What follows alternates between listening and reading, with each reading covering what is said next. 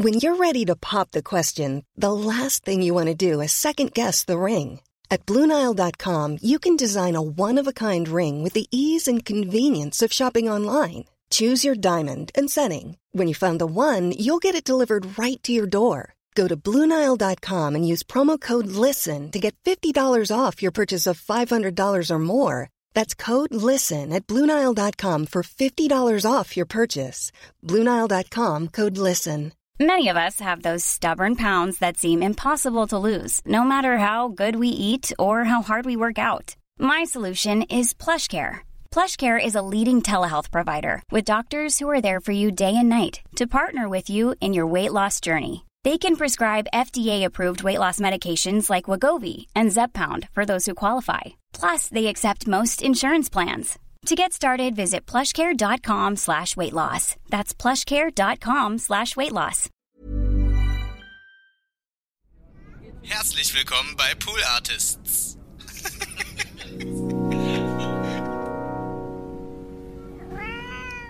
Glaubst du, dass uns das alle sehr geprägt hat, was auch unseren Blick aufs Leben betrifft? Also auch die Peanuts, wenn du auch von den Peanuts sprichst, auch die Ungerechtigkeit, äh, dass Lucy Charlie Brown den Ball immer wegzieht, habe ich auch nicht ausgehalten. Ich habe einfach diese Ungerechtigkeiten in Comics, haben mich immer alle so geärgert. Ich, das, aber es ist natürlich auch ein guter Rat fürs Leben. Die Welt ist halt manchmal einfach ungerecht. Ja, aber Bürger, wenn dann einmal die Lucy den Ball nicht weggezogen hat, ist Charlie Brown ja trotzdem auf die Fresse gefallen, ja. weil er natürlich damit gerechnet hat, dass der wieder weggezogen wird.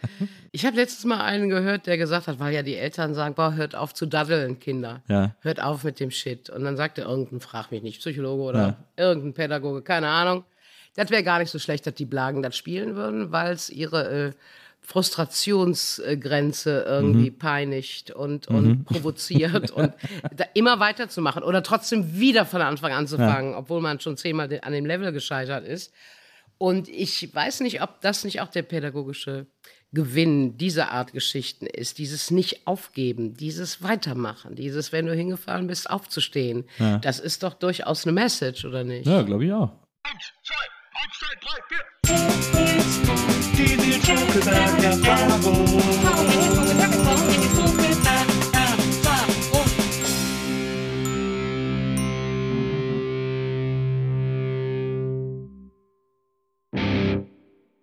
Hallo, liebe NBE-ZuhörerInnen. Herzlich willkommen zu einer neuen Folge der Nils Bokeberg Erfahrung. Und heute gibt es eine wirklich super besondere Folge, denn ich bin an einem Ort, in den ich mich schon lange gesehnt habe. Und ich wurde, ich wurde eingeladen und durfte heute hier hinkommen, um diesen Podcast aufzunehmen. Dafür bin ich extra nach Köln gefahren, weil hier eingeladen zu werden ist ein besonders großes Privileg von der Promi Shopping Queen 2022 oder 21, ich weiß nicht mehr genau, wann es nee, war. Das muss, muss länger her sein. Also noch länger her. Ja. Sie war auf jeden Fall bei Promi Shopping ja. Queen und das ist nur einer der vielen Titel, die sie trägt. Sie ist Nein, ich möchte sagen, ist der einzige äh, wichtige, der wichtigste, der ist, der, der wichtige Titel. Eine kleine Frage an dich, wenn ja. du dieses Getränk kalt haben willst. Ne, ist noch kalt, habe ich mir gerade im Supermarkt geholt. Ich hatte gerade, ich war, hatte Weg, ich hatte Durst am Weg. Ich erzähle dir gleich, was ja, da los ist. Ich bitte, sag mal kurz bitte, äh, bitte, deinen ja. Namen, damit Ja, ach so, hör mal. Also Schöne also, Idee. Ja, das stand ja vorne, aber äh, wahrscheinlich habe ich auch schon Guido erkannt. Maria Kretschmer. ich bin bei der fantastischen Hella von Sinn. Oh, Hallo Hella, vielen oh. Dank für die Einladung. Oh, mein lieber, lieber Nils. Wir mhm. können ja direkt das Geständnis machen. Ja. Die Tatsache, äh, dass du hier bist, ist ja nur der Tatsache geschuldet, dass die dicke Tante die Wohnung nicht verlässt und dass die dicke Tante nicht nach Berlin fliegt. Ja, Sonst wäre ich ja die Erste, die bei dir einen Kasten Kölsch trinken würde in ja. der Wohnung. Aber das äh, Helly reist nicht mehr gerne. Und seit dem Pandemie-Döne ja äh, bewege ich mich eigentlich gar nicht mehr aus dem Haus. Deswegen müssen alle zum Heli kommen und deswegen bin ich natürlich wahnsinnig dankbar, dass du dich auf den Weg gemacht hast, denn ich freue mich sehr auf unser Gespräch. Aber du hast ja auch, es ist ja wirklich, man kann sich ja nicht satt sehen in diesen Räumen. Das ist ja, er hat sich ja viel angesammelt, aber ist, man merkt auch, dass du was du alles liebst. Das, find, das findet sich ja alles wieder in diesen, in diesen Zimmern. Ich weiß nicht genau, ob es alles ist. Ja. Obwohl ich habe sogar einen Totenschädel, in der Tat, weil ich eigentlich nicht so ein Horrorfan bin. Aber ich bin natürlich Comic-affin. Ja. Und, äh, aber Affin ist so ganz, so ein bisschen Comic interessiert. Ja, aber viel mehr ist es nicht. Hör mal, Dicker, wenn du die Nerds kennenlernst, was ja. die alles wissen und können. Ich habe am Sonntag in Langenfeld einen gemacht mit einem Sammler. Ja. Der hat 16.800 Comics im Haus stehen. Ja, Sorry. aber das, ja, aber ich, ich glaube, äh, Leidenschaft schlägt Wissen sozusagen. Also du machst ja unter anderem, äh, es gibt ja diesen Comic Talk, äh, diese Sendung, die du, wo du mich auch schon zweimal eingeladen hast. Ja. Und das war immer ein Riesenspaß, weil wir uns leidenschaftlich über Comics streiten können. Das war immer sehr, sehr schön, fand ich. Und ich würde gerne an dieser Stelle direkt mal ein Kompliment loswerden. Ich habe ja diverse Gäste dort. Ja. Ich kenne dich natürlich aus dem Fernsehen. Conny Ja. und ich haben festgestellt, wir waren beide auch Riesenfans von dir und natürlich Heike Makatsch. Na klar. Klar. Wunderbare Zeit, übrigens schön. 30 Jahre jetzt mal, Hella. schöne Zeiten waren das. Und äh, jetzt haben wir so persönlich uns nicht kennengelernt. Ja. Und ich war wirklich, wirklich positiv beeindruckt über deine Eloquenz, dein Wissen und deine Art zu argumentieren. Du bist ein ausgesprochen angenehmer Zeitgenosse und natürlich auch Gast, auch gerade zum Thema Comics, weil du ja auch so viel Popkultur kennst Das und stimmt. beurteilst. Und du bist ja auch ein bisschen verrückt im Kopf. Du hast Eventuell, ja. ich finde, es- weißt du, was ich so schön finde? Ich finde, äh, bei Comics und auch bei Filmen, Videospielen, Musik vor allem ist ja auch ein großes Steckenpferd von mir.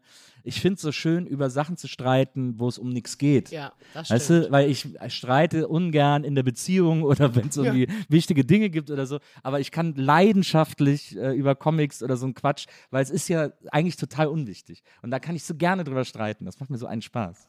Ja, das stimmt. Aber wenn du sagst unwichtig, muss ich ganz, ganz, ganz, ganz kurz Ja, reingrätschen. Nein, unwichtig. weil es ist ja wahnsinnig. Ich bin ja auch interessiert, muss man ja doch sagen, an Kommunikation, an äh, Küchenpsychologie. Ja. Und es ist ja wahnsinnig interessant, Menschen kennenzulernen darüber, wie sie etwas beurteilen Ja. oder warum sie es so beurteilen oder mögen oder nicht mögen. Ich finde, das spricht, wie man so schön sagt, Bände. Das finde ich total spannend. Ja. Und über Musik kann ich, glaube ich, gar nicht so viel sagen. Ich liebe auch Musik, seit ich laufen kann. Aber ich bin natürlich nicht so eine Kennerin wie ihr alle. Wenn was schön ist, ist das schön für Telly. Und die Bandbreite geht von, ja, von Bert Kempfert über äh, der Unknown Brother. James Last. Ja, ja, da sind wir aber eh in der Big Band, ne? Aber ich gerade dudelte ja Diana King, also das ist dann Soul und aber auch äh, klassische Musik. Also ich höre viel verschiedene Musik und bin auf keinem Ding so ein richtiger Nerd wie, Ja. wie einige. ich finde das witzig, weil Leute, die gar keine Nerds sind, halten mich ganz oft für einen Nerd und Nerds halten mich immer für einen, der keine Ahnung hat. Ich bin so Mhm. Absolut. genau dazwischen sozusagen. Ja, verstehe ich sehr gut. Ja. Der Nerd an sich nimmt das auch sehr ernst. ja, ja, absolut. Und, da Und das habe ich auch letztens wieder gelernt, weil der, der, der Comicsammler mit seinen 16.000 Arbeiten, ich bin doch kein Nerd. Ne? Weil, weil in der Tat, die, die Nerds scheinbar so eine, so eine Fachkompetenz haben oder sich so auf ein komplett, auf ein Ding scheinbar, ne? ob das War of Warcraft oder wie das alles Ja, heißt. ja. Und da kennen sie dann jeden Punkt und jeden Komma oder ich weiß gar nicht, wie das Spiel geht.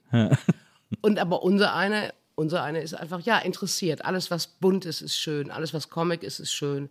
Ich habe ja schon mit sechs, sieben, wenn ich mit der Grippe eine Woche im Bett lag, hat meine Mami mir Comics gekauft vom Kiosk, ne? Donald Duck und Superman, Batman und so. Zack, das gab es damals, das Magazin. Und das war für mich schon äh, sekundärer Krankheitsgewinn. Ja. Da fing die Liebe an. ja. Und deswegen steht hier auch so viel unterschiedlicher Kram rum. Natürlich habe ich so spezielle Lieben zu Asterix und Obelix. Das war so 12, 13, 14, meine Schulzeit. Meine Freundin und ich, wir sind da total drauf abgefahren und hatten immer so Zitate, die ich zum Teil heute noch habe, wie dieses manchmal bin ich so müde. Ne?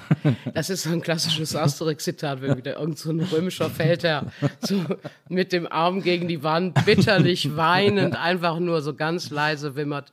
Manchmal bin ich so müde Na. nach der neuen Demütigung. Also ein wunderbarer Spruch. Ne? Ja, das kann man sehr gut nachvollziehen. Das kann man sehr gut nachfühlen. Äh, Und wir haben das geliebt. Und das andere, was wir damals geliebt haben, war halt Peanuts. Ne? Also Ah, ja. äh, da haben wir auch ein Zitat nach dem anderen rumgerödelt auf dem Schulhof. Ne? na. Äh, bah, ein Hund hat mich geküsst, heißes Wasser, Desinfektionsmittel. Das waren so Lines, die wir unaufhörlich austauschten. Ja.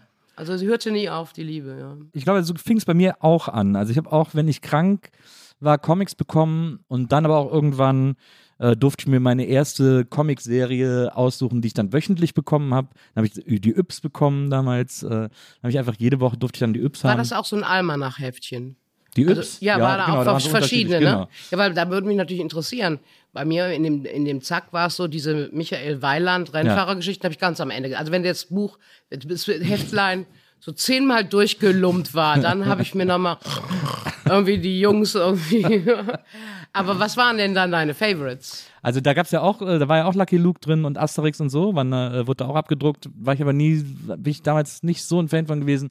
Es gab ein, ich weiß nicht, kennst du Percy Pickwick? So ein britischer Geheimagent, so sehr auf so James Bond in den 60ern gemacht, irgendwie so als Comic. Das hat mir Irgendwo wahnsinnig klingelt was, aber kann ich sagen, dass ich ihn kenne. Wisst jetzt Genau, nicht, wie ja, das war, das war super zum Beispiel. Dann gab's da eine Comic, die ist, glaube ich, Gespenster GmbH, die hat mir auch sehr gut gefallen. Also so, ich habe aber auch Mickey Mouse Hefte damals äh, gehabt. Ich durfte mir am Flohmarkt auch immer kistenweise Comics aussuchen, irgendwie, weil die Leute ja die Heftchen da für ein Apfel und ein Ei äh, weggeschmissen haben. so. Und ich hatte zu Hause eine kleine Kommode, wo äh, mit vier Schubladen, die waren alle einfach voll mit Comics. Und, die habe ich auch schon abgegrabbelt, die Hefte und so. Dann Ja, gab's ja, ja. die lustigen Taschenbücher, das waren natürlich die besonderen. Ja, aber die mochte ich ja nicht. Ach ne?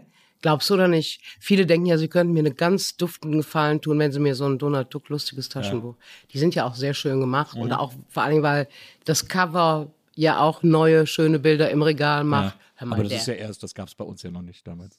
Damals war doch noch, weißt du noch, früher waren immer alle, nur alle zwei Seiten bunt. Ja, aber davon wollte ich gerade sprechen. Ja. Und auch das Format. Also ich finde so das klassische Heftchen, das ist für mich der Inbegriff von Sinnlichkeit. Ja, verstehe ich. Und die kleinen Bücher und dann schwarz-weiß, das fand ich total. Und dann sind da so viel italienische Zeichner drin. Ja. Monty Arnold würde jetzt wieder quietschen, weil der findet die ja ganz, ganz großes Kino. Ich finde die ja so räudig, dass ich weinen möchte. Ne? Ja, die, die haben vor allem immer diese Stories gemacht, die die Geschichten verbinden sollten und die sind dann äh, ganz schlecht. Also Ganz, so, ganz, Ja, ja. ganz schlecht. Aber manchmal findet sich dann so ein Karl Barks Perlchen und dann Ja. weinst du vor Glück. Ich habe auch mal äh, Don Rosa auf so einer Convention getroffen, mir ein Autogramm von dem geholt. Mit äh, Recht. Weil der ja auch, den liebe ich auch sehr. Der wird immer so ein bisschen hinter Karl Barks vergessen, finde ich. Er ist immer so ein bisschen in der zweiten Reihe, aber zu Unrecht. Ich finde, der müsste auf den gleichen Thron wie Barks. Ganz kurz, ich liebe dich, aber es kann, es kann nicht der gleiche geben. Es kann nur, es kann nicht. Fuchs, aber, aber, Barks, Rosa, alle drei auf, auf das gleiche aber, Treppchen. Aber hin, aber, aber na, eine, na, eine halbe Nasenlänge nur. Ja. Der große Verdienst von Don Rosa ist ja einfach, dass er diese ganze Dagobert, äh, Dagobert äh, Duck Vita Ja. Mhm. kreiert hat. Und das ist ja großartig, das zu lesen. Ich durfte ihn kennenlernen auch. Ich war eingeladen auf der Buchmesse, weil da habe ich, glaube ich, so ein Disney-Quiz moderiert. Und ich durfte mit dem EHPA Egmont ja so eine dicke Schwarte machen, ähm, Donald Duck, äh, Liebe, Lust und Leidenschaft, die Ducks von Sinnen Ja. äh, Anfang einer wunderbaren Freundschaft mit dem Verlag und dann war ich mit eingeladen an einem Tisch, wo eben Don Rosa auch saß. Und Don Rosa hat ein Ritual, der bringt den Kollegen vom Verlag jedes Mal, wenn die sich sehen, säckeweise äh, Chilis, Chilis, ja. mit. Ja, ja er, er züchtet ja auf seiner Farm Chilis. Und allein wie die da auf dem Tisch standen, diese alle Schattierungen von Grün, von Rosa, ne, von Orange, von von Rot, das war ein Traum in Tüten. Und der ist völlig verrückt, der Mann. Ne? Also äh, kann man nur lieben. Ja. Kann man nur lieben. und das habe natürlich mir auch ein kleines Scribble gegönnt von ihm. Ja, der hat dann da auf dieser Messe hat der auch, äh, jeder, der sich ein Autogramm geholt hat, musste sich noch eine Chili von ihm aussuchen. Hatte der dann dabei. Ist das nicht Ja, rührend? das ist super. Ich auch. Ich finde das so süß. Ein Ja, ganz, ganz toller, toller, lieber, zarter Mann. Und die können auch, glaube ich, nur so sein, wenn sie sich da hinsetzen und jahrelang Enten malen, oder? Na, ja, das glaube ich Ja, auch. ja. Ich war äh, früher ein irrsinniger Phantomias-Fan. Mhm. Also die ersten äh, Phantomias. Jetzt die neuen gefallen mir nicht so gut, aber die frühen, die ersten Phantomias-Geschichten fand ich super, weil das die ersten Geschichten waren, in denen Donald endlich mal gegen Gustav gewonnen hat. ich habe diese stimmt. Ungerechtigkeit nicht ausgehalten, Ja, dass Gustav immer gewinnt. Ja, Das hat mich verrückt gemacht. furchtbar. Na. Furchtbar. Ja. Und dann auch mit diesem Doofglück. Ne? Ja, und dann auch immer so, auch immer so lachend äh, Ja. gewonnen. Und dann mit diesen widerlichen Locken, dieses pomadige Haar von Genau. ihm, dann eben dieser lange Schnabel, wie es der Gans geziemt. Boah, hab ich den auch gehasst. Ja. Aber das habe ich nie verstanden, warum ich einen Gewinn daraus ziehen soll, dass der, dass das Arschloch auch noch gewinnt am Ende von der Geschichte. Also ich denke mal, was uns ja gut gefällt, ist äh, immer der Weg von Donald Duck, also den er geht. Mhm. Er ist ja eigentlich immer hochzufrieden. Er sitzt irgendwo und angelt. Ja. Die Neffen geben auch mal Ruhe und dann ist irgendeine Challenge. Und dann kommt er ja in Rage. Ne? Und dann allein die, diese slapstickige äh, Storytelling, wie er dann in Rage gerät. Ja. Sein Jähzorn, seine Wut, seine Hinterlist. Und alles geht nach hinten los, nur weil Gustav unterm Baum liegt und die Lösung fällt ihm auf die Hirse. Furchtbar, furchtbare Ungerechtigkeit. Ja. Aber, aber zutiefst amüsant ist dann auch zu lesen und zu verfolgen. Glaubst du, dass uns das alle sehr geprägt hat, was auch unseren Blick aufs Leben betrifft? Also auch die Peanuts, wenn du auch von den Peanuts sprichst, auch die Ungerechtigkeit, äh, dass Lucy Charlie Brown den Ball immer wegzieht, habe ich auch nicht ausgehalten. Ich habe einfach diese Ungerechtigkeiten in den Comics, haben mich immer alle so geärgert. Ich, das, aber es ist natürlich auch ein guter Rat fürs Leben. Die Welt ist halt manchmal einfach ungerecht. Ja, aber Bürger, wenn dann einmal die Lucy den Ball nicht weggezogen hat, ist Charlie Brown ja trotzdem auf die Fresse gefallen, Ja. weil er natürlich damit gerechnet hat, dass der wieder weggezogen wird. Ich habe letztes Mal einen gehört, der gesagt hat, weil ja die Eltern sagen, boah, hört auf zu daddeln, Kinder. Ja. Hört auf mit dem Shit. Und dann sagte irgendein, frag mich nicht, Psychologe oder Ja. irgendein Pädagoge, keine Ahnung. Das wäre gar nicht so schlecht, dass die Blagen das spielen würden, weil es ihre äh, Frustrationsgrenze irgendwie Mhm. peinigt und, und provoziert und da immer weiterzumachen oder trotzdem wieder von Anfang an zu fangen, obwohl man schon zehnmal an dem Level gescheitert ist. Und ich weiß nicht, ob das nicht auch der pädagogische Gewinn dieser Art Geschichten ist. Dieses Nicht-Aufgeben, dieses Weitermachen, dieses, wenn du hingefallen bist, aufzustehen. Das ist doch durchaus eine Message, oder nicht? Ja, glaube ich auch. Glaubst du, dass sich das geprägt hat? Neben vielen anderen Dingen natürlich. Da muss ich neu drüber nachdenken. Ich, mir hat man die Frage noch nicht gestellt. Also ich denke mal, was prinzipiell Karl Barks-Geschichten oder auch Don Rosa oder Comics oder gute äh, Funny-Comics, also eben wie gesagt die Peanuts, Helga, äh, Asterix und Obelix, hat sicherlich äh, schon eine gewisse Humorfarbe unbedingt geprägt. Ja. Inwieweit das charakterlich mich beeinflusst hat mit Frustration, weiß ich nicht. Ich weiß nur, dass ich auch zu den Pflaumen gehöre, die Candy Crush spielen und jeden Tag abgezogen werden und immer wieder auf dem Klo sitzen und wieder von vorne. Also ich scheine auch eine gewisse Hartnäckigkeit darüber geerbt zu haben. Du hast mal gesagt ähm, äh, in einem Interview oder sogar eigentlich sogar in, in verschiedenen Interviews, dass du, ähm, wenn du dir Kollegen anguckst, äh, Hugo Wiegald, wer auch immer, dass das, das sind alles so richtige Workaholics und du, dich hat das nie so, äh, dieses Workaholictum nie so befallen. Du hast immer eher äh, auch mal dafür gesorgt, dass du genug Ruhepausen äh, zwischen der ganzen Arbeit hast und so. Äh, Absolut richtig. Und glaubst aber auch, dass du deswegen jetzt einfach das stressfreiere Leben hast? Oder, das, oder dass du Moment- das Leben stressfreier nimmst? Ja Sozusagen. gut, ich sag mal so, im Moment ist das Leben insofern ein bisschen stressvoller, weil ich eben gerade keinen Job habe. Ja. Mhm. Und das ist es ja auch überhaupt nicht für mich. Ne? Also ich muss ja eine Perspektive haben und wissen, prima, du liegst jetzt wieder eine Woche und kratzt dich am Arsch und dann geht's aber wieder weiter. Also Ja. äh, diese Perspektive, die hält mich ja auch immer dann am Kacken. Es geht weiter, es geht weiter, es geht weiter. Und diese Art der Frustration oder der Besorgnis, die wird ja im Alter nicht besser. Ich bin jetzt 64. Du weißt ja wirklich nicht mehr als alte Lesbe, kriegst du den Job nochmal oder nicht. Das finde ich mittel. Ne? Also ich bin, immer, ich bin immer froh, wenn ich mich auf irgendwas vorbereiten kann. Ja. Aber so wie der Dicky das auch, Gott hab ihn selig betrieben hat, äh, dass wenn er dann mal nicht produziert hat, er Reisen geplant hat, ob das in England oder in Amerika war, wo jeden Tag ein anderes Konzert auf der äh, Schedule stand Ja. und der von einem Ort zum anderen gehetzt ist, um irgendwie Donny Osmond zu gucken oder weiß der Henker was für eine Pflaume. Das konnte ich dann schon nicht immer nachvollziehen oder habe dann schon auch mal gesagt, Dicky, willst du nicht mal einfach ein bisschen durchatmen? Ne? Und der Herr Balder ja auch, der steht jeden Abend auf der Bühne und der ist schon über 70. Und ich sage mal, ich möchte das nicht so gern. Ich möchte es einfach nicht so gerne. Ich, ich sage immer, Batterien auffüllen Ja. ist wichtig für mich. Bei mir ist es ähnlich. Es gibt so Phasen, in denen ich Stress habe und dann genieße ich das auch. Dann kann ich denken, so, oh geil, ich habe viel zu tun und Arbeit. Und Genau. das ist ja als Selbstständiger immer äh, auch ein Segen, wenn man zu tun hat und Absolut. Arbeit hat und so. Ja. Und dann bin ich aber auch, dann habe ich aber auch wieder ein, zwei Wochen danach, wo ich dann wirklich an die Decke starre und irgendwie auch kaum dazu komme, was anderes zu machen. Also wo ich auch so, wo, das kann ich aber auch genießen bis zum gewissen Punkt. Es gibt genau. dann auch, es gibt auch Momente, wo ich denke, so, jetzt könntest du schon mal irgendwie wieder aktiver werden und so, aber ich bin trotzdem immer sehr gut darin, das so, diese Ruhepause mir einfach tatsächlich zu gönnen, wie man so schön sagt. Ja, aber genauso halte ich es auch. Und das ist ja auch der Privileg von uns selbstständigen Kreativen.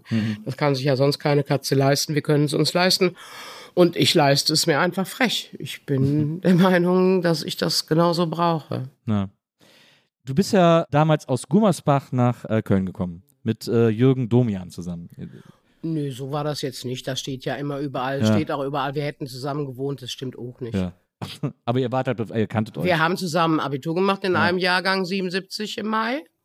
Und er hat dann zur, er war irgendwann in Köln und ich bin zügig nach Köln, weil meine Mama in Köln wohnt und ja. bin mit einer damaligen Bekannten von mir hingezogen, weil ich mir alleine die Miete nicht leisten konnte. Und dann waren wir zu zwei Mädels da in der Boot im Haus von meiner Mama. Ja. Ich wollte ja unbedingt Schauspielerin werden, die haben mich ja nicht angenommen. Und dann, dann saß ich da aber ziemlich dumm rum. Und dann habe ich in einer Lippenstiftfabrik gearbeitet und habe Lippenstifte hergestellt. Und, Aber und, so und. Fließband, oder? Ja, ja. Wobei das ja kleine, süße Fließbändchen sind. Ja. Weißt du, so ein, klein, so ein kleiner Lippenstift. Da muss die Glasur drauf. Da sitzt du an so einem Flemband, na- nannte sich das, glaube ich. Ja. Da fährt der Lippenstift jetzt so an so zwei kleinen Bunsenbrennerchen vorbei, um diese Glasur zu bekommen. Und was hast du dann gemacht? Ja, runtergedreht und in die Schachtel ja. geprökelt. Aber auch im Akkord. Also ich war immer eine sehr gute, sehr profilierte Akkordarbeiterin. ich habe schon 1975 in Gummersbach bei Merten und bei Pickard und Siebert gearbeitet, Tapetenfabrik, Metallfabrik. Ich, ich war hervorragende Akkordarbeiterin und möchte mich jetzt nicht versündigen, weil ich weiß, es war immer nur auf sechs Wochen befristet. Ich will nur auch prinzipiell sagen, ich scheue mich nicht vor Arbeit. Ja, ja. Ich bin auch eine sehr gute und sehr effiziente Arbeiterin und sehr fokussiert. Nee, das, der Domian, der war dann halt irgendwie in Köln und dann irgendwann kreuzten sich die Wege wieder. Ja. Mehr war das Ja, nicht. verstehe. So seltsam, wie manchmal einfach dann solche Geschichten in der Welt sind. Ne? Mm. ja gut, das ist, ich sag mal so, mit dem Domian, das bietet sich an, weil so viele neben diesem Handballtrainer Brandt hast du nicht aus Gummersbach. Ich glaube, ja, doch, ist doch wahr. Ich glaube, aus Münster oder wie heißt die Stadt, wo Nena und alle herkommen, da gibt's irgendwie. Hagen. Hagen, danke. Ja. Danke. Oder auch die Humpelschwestern nebenan aus genau. Herdecke. Extra breit. So, so ne? Ja, also deswegen, da gibt es natürlich Fragen. Aber in Gummersbach gibt es nur Domian und Helly. Ja, da ist doch klar, dass alle sagen, ja, die waren da, haben immer zusammen gewohnt. Und, aber es stimmt nicht. Stimmt nicht. Ich habe zuletzt, ich, ich höre gerade so, ich höre zum Einschlafen oft jetzt alte Domian-Folgen, weil die alle auf Spotify Ach, die sind. Conny auch. Und da äh, sind ja auch Folgen mit dir, wo du dann äh, mal bei ihm zu Gast warst in der Sendung, weil ihr auch so Lesungen zusammen gemacht habt. Ich darf das nochmal sagen. Es gab ein Event mit dem Herrn Domian, das werde ich jetzt nicht vertiefen, Ja. wo unsere Freundschaft komplett auf Eis gelegt war Wirklich? danach. Und das ist so, wie ich es sage. Ah, das, ich wollte jetzt gar nicht drin rumholen. Nein, ich, ja. ich erzähle ja auch nicht, worum es ging. Ich will nur sagen, dass es so war. Naja, okay, verstehe. So, und dann waren wir im WDR und dann plötzlich läuft der Jürgen Domian über den Flur und die Cornelia hat hysterisch jede Nacht Domian gehört, den Nachtfalken. Und da haben wir uns wieder angedockt und dann habe ich mit ihm zusammen dieses Büchlein auch gemacht, Jenseits der Scham. Dann sind wir gemeinsam auf Tournee gegangen und da war dann wieder äh, eine Enge. Ja. Und jetzt ist es wieder gar keine Enge. äh, aber mit der Conny und ihm immer noch eine Enge, die beide hier im Mildred Scheel-Haus aktiv sind, ehrenamtlich. Die haben dann wieder immer noch, immer noch miteinander mehr zu tun als ich mit dem Jürgen. Es ist so. On-off, wie das manchmal so ist. Wie war das denn, äh, als sie dich nicht genommen haben an der Schauspiel? Du hast jetzt gesagt, Ja. du hast dann irgendwie in der Lippenstiftfabrik gearbeitet und so. Das war, war ja wirklich ein brennender Wunsch, Schauspielerin zu werden. Dann nicht genommen zu werden, das ist ja, da muss ja erstmal mit klarkommen mit so einem Rückschlag. Weil man denkt ja, das ist der einzige Weg, diesen Beruf zu ergreifen. Absolut, Ja. absolut. Also das war niederschmetternd. Also es war so, ich war gerade 18 geworden, hatte noch nicht das mündliche Abitur gemacht und habe mich schon beworben in, in Bochum. Ja. Und bin da, glaube ich, sogar schon hingefahren und bin zwar in die letzte Auswahl gekommen, was ja schon mal heißt, ach guck mal, die ist nicht ganz talentfrei, aber ich bin halt nicht genommen worden. Und da wohnte ich ja noch bei meinem Vater im Haus. Und dann sagte der, natürlich, pass mal auf, äh, Töchterchen, ja, du bist nicht angenommen worden, also reicht es ja nicht. Da geh jetzt mal zur Stadtsparkasse und guck, was du äh, machen kannst. So. Ja. Und ich sag, am Arsch ein Trötchen. Und dann war ich ja bei meiner Mutter in Köln. Dann bin ich nochmal nach Hamburg geschuckelt, hab da gemacht. Dann bin ich, glaube ich, nach Essen geschuckelt. Hab da, also drei hintereinander, überall nicht angenommen. Und da saß ich halt wirklich mit ziemlich leerem Blick bei Hanne in der Wohnung oder in meiner dann. Nee, in ihrer, glaube ich noch. Ja, in ihrer noch. Ich weiß, ist auch wurscht. Ja. Hab dann gejobbt eben in dieser berühmten Lippenstiftfabrik und hatte einen guten Freund und äh, ich weiß noch, wenn ich morgens wirklich um 6 Uhr an der Bushaltestelle stand, um in diese Fabrik zu fahren, wie unfassbar neidisch ich war, wenn ich wieder um vier oder halb fünf heimkam und da die Studenten gerade mal aufgestanden waren und Richtung Universität bretterten. Da ga, gab's richtig Sozialneid. Also ich dachte auch, ihr habt aber scheinbar irgendwie ein angenehmeres Leben. Und dann sagte mein Freund, "Ah, du solltest eigentlich studieren. Und dann bin ich zur Berufsberatung für Abiturienten gegangen. Und dann saß da zum Glück ein freundlicher junger Herr, der sagte, ich wäre doch aufgeweckt und nicht dumm. Und äh, ich wollte doch Schauspielerin werden. Und es gäbe die Möglichkeit, mit meinem miserablen Numerus Clausus Germanistik als erstes Fach zu nehmen, Theaterwissenschaften aber als zweites Fach. Da käme man um den NC herum und, das war das Wichtigste, an der Uni Köln gäbe es eine Studiobühne. Ja. Und da könnte ich als Studierende hingehen und Theater spielen. Und dann hat das Helly sich immatrikuliert. Und der erste Weg ging zur Studiobühne und ab da an ging es wieder bergauf. Dann war ich in einer ganz tollen Truppe, die auch alle irgendwann sagten, Freunde, wir, wir hampeln hier auf der Bühne rum, wir müssen den Beruf lernen, das geht so nicht. und dann habe ich noch mal drei gemacht. Ja. Ich habe noch mal drei gemacht. Ich bin dann, der Dirk Bach war schon mein Freund, den lernte ich auch in der Studiobühne kennen. Dann sind wir gemeinsam nach Berlin noch gefahren und nicht angenommen worden. Dann waren wir, war ich alleine in Hannover. Da habe ich wirklich gehört, wie können Sie es wagen, sich zu bewerben? Sie sind ja komplett Ja, talentfrei. das ist ja wirklich richtig Hannover, eine richtige Hannover-Aussage. Und dann bin ich nochmal nach Bochum Ja. gefahren. Also zweimal Bochum. Und jetzt musst du wissen, da habe ich mich schon Heller von Sinn genannt. Ja. Ich hatte einen Führerschein, ich bin schon mit einem wehenden Mantel da durch die Gänge. Ich hatte Theater gespielt, ich hatte Triumphe gefeiert, ich hatte schon eine gute Kritik in der Zeitung bekommen, bliblu blab. Bin da hingebrettert und habe da wieder mein Ding vorgesprochen. Und dann habe ich scheinbar in meiner Bewerbung geschrieben, also liebe Leute, ne, also ihr seid jetzt, ich bin zum zweiten Mal bei euch und zum sechsten Mal überhaupt, ich muss jetzt mal irgendwas hören da. ne, also so kann ja so nicht weitergehen. Und dann hat ein sehr netter Mensch mit mir gesprochen, hat gesagt, sie werden ihren Weg schon gehen. Äh, sie brauchen uns nicht. Und mit, hat auch noch gesagt, sie erinnern uns an eine Schauspielerin hier im Schauspielhaus Bochum, Kirsten Dehne. Und das sind so Dinge, die in meinem Leben so herrlich oft äh, funktioniert haben, wenn Kreise sich schließen. Unabhängig von dem berühmten Lucky Star, der da oben irgendwo über Hellys Hirse leuchtet. Ja. Weil wir waren ja hier in Köln, wir spielten in der Filmdose Theater, da war Walter Bockmeier. Walter Bockmeier machte nicht nur Theaterinszenierungen, sondern auch Filme. Und unter anderem, er hatte Kiez inszeniert hier im Schauspielhaus und wollte das jetzt verfilmen. Und dann kam der Walli irgendwann mal nach einer, Schau nach einer Aufführung, die wir hatten, zum Helly und sagte, du geilst die lesbische Freude, wird Kirsten Dehne spielen. Und das ist jetzt kein Schwuppendissen, was ich mache. Wenn ein Mann auf diesem Erdenrund so gesprochen hat, war es Walter Bockmeier. Walli, Ja. der hat es wirklich erfunden. So, und da spiele ich mit Kirsten Dehne in Berlin für den Film Kiez. Also ist das denn nicht, Krass. das ist doch ein Traum in Tüten. ja, absolut. Wenn dann der Weg eben sich selber sucht und das ist toll. Ja. Ja, Und dann stimmt. ist es das, was der Dicky auch gemacht hat, dieses Learning by Doing. Ne? Das ist ja Gott sei Dank auch ein Berufsfeld, in dem das geht, in Mhm. dem irgendwie äh, Talent auch viel zählt und eine gewisse Furchtlosigkeit und äh, ja, und dann wo man, dieses man es von zu Hause mitbringen unfassbare. Selbstbewusstsein, Ja. was du auch mit Heike Makatsch in diesem Podcast besprachst. Wir Ja. waren 17 oder 18. Naja, Du denkst ja wirklich, so what? absolut. Ich bin's. Ich bin die Größte, die Beste. Ja klar, das ist mal, das ist ja hinreißend. Ja, Diese jugendliche Chutzpe. Ja, Oh my goodness. das ich auch. Wunderbar. Wie war denn die, äh, wie war denn die Zeit mit Walli? Also, weil ich habe Walli nur mal ganz kurz kennengelernt, schon in den 90ern, als ich bei Viva war damals, äh, hat er mir mal eine Uhr schenken lassen, weil ich in einem, es gab hier in Köln mal so ein Kinomagazin, Choices hieß das und es lag so überall aus. Und da habe ich, da, da haben immer Leute über ihre Lieblingsfilme geschrieben. Und ich habe da mal einen Text geschrieben über, ähm, über den ersten Pee Wee Herman-Film äh, von äh, Tim Burton damals. Und das, ich habe diesen Film geliebt. Und äh, dann habe ich ihm so einen schönen Text darüber geschrieben. Und dann hat Wally mir einen Brief geschrieben mit einer Uhr. Und die Uhr war der Kopf von Pee Wee Herman. Mann, wie geil ist und dann das? hat er mir das geschickt und hat gesagt, äh, die hätte er damals äh, in New York gekauft, als er mal da war. Und sie wäre an dem Tag, als Pee Wee Herman verhaftet wurde, stehen geblieben. Und, Nein, äh, das ist Wally, ja. ja, dann hat er gesagt, er fand das so rührend, meinen Text, deswegen wollte er mir die jetzt äh, Ah, das ist überlassen. aber ein tolles Geschenk. Total, das fand ich auch Hast wahnsinnig. Habe ich leider nicht mehr, wie das so ist. Über die Jahre mit tausend Umzügen gehen Dinge verloren. Ja, das Äh, bereue ich auch sehr, aber das äh, fand ich auch ein ganz, ganz tolles Geschenk. Deswegen würde ich einfach gerne wissen, wie Walli so, wie das so war, mit dem zu arbeiten, gerade so in Also diesen frühen ich, Jahren. weil du sagst, wie war die Zeit mit Walli? In der Tat, wir hatten, der Bernd Holzmüller hat da die Regie übernommen, Ralf Morgenstern, da der Schiefermann und ich haben das Stück geschrieben mit dem Bernd Holzmüller und wir haben das in der Filmdose inszeniert und Walli war irgendwie in Urlaub gewesen, also der hatte ja auch einen Zweitwohnsitz auch in Florida, wie der Dicky auch. Und dann kam der wieder und sah uns bei einer Probe und hat dann flott die letzte Woche die Regie übernommen, was großartig war Ja. was großartig war. Und das war auch in der Woche eine großartige Erfahrung. Also diese Kreativität, dieser Ideenreichtum war ja ein wundervoller äh, In Inszenierer und Ideenfinder.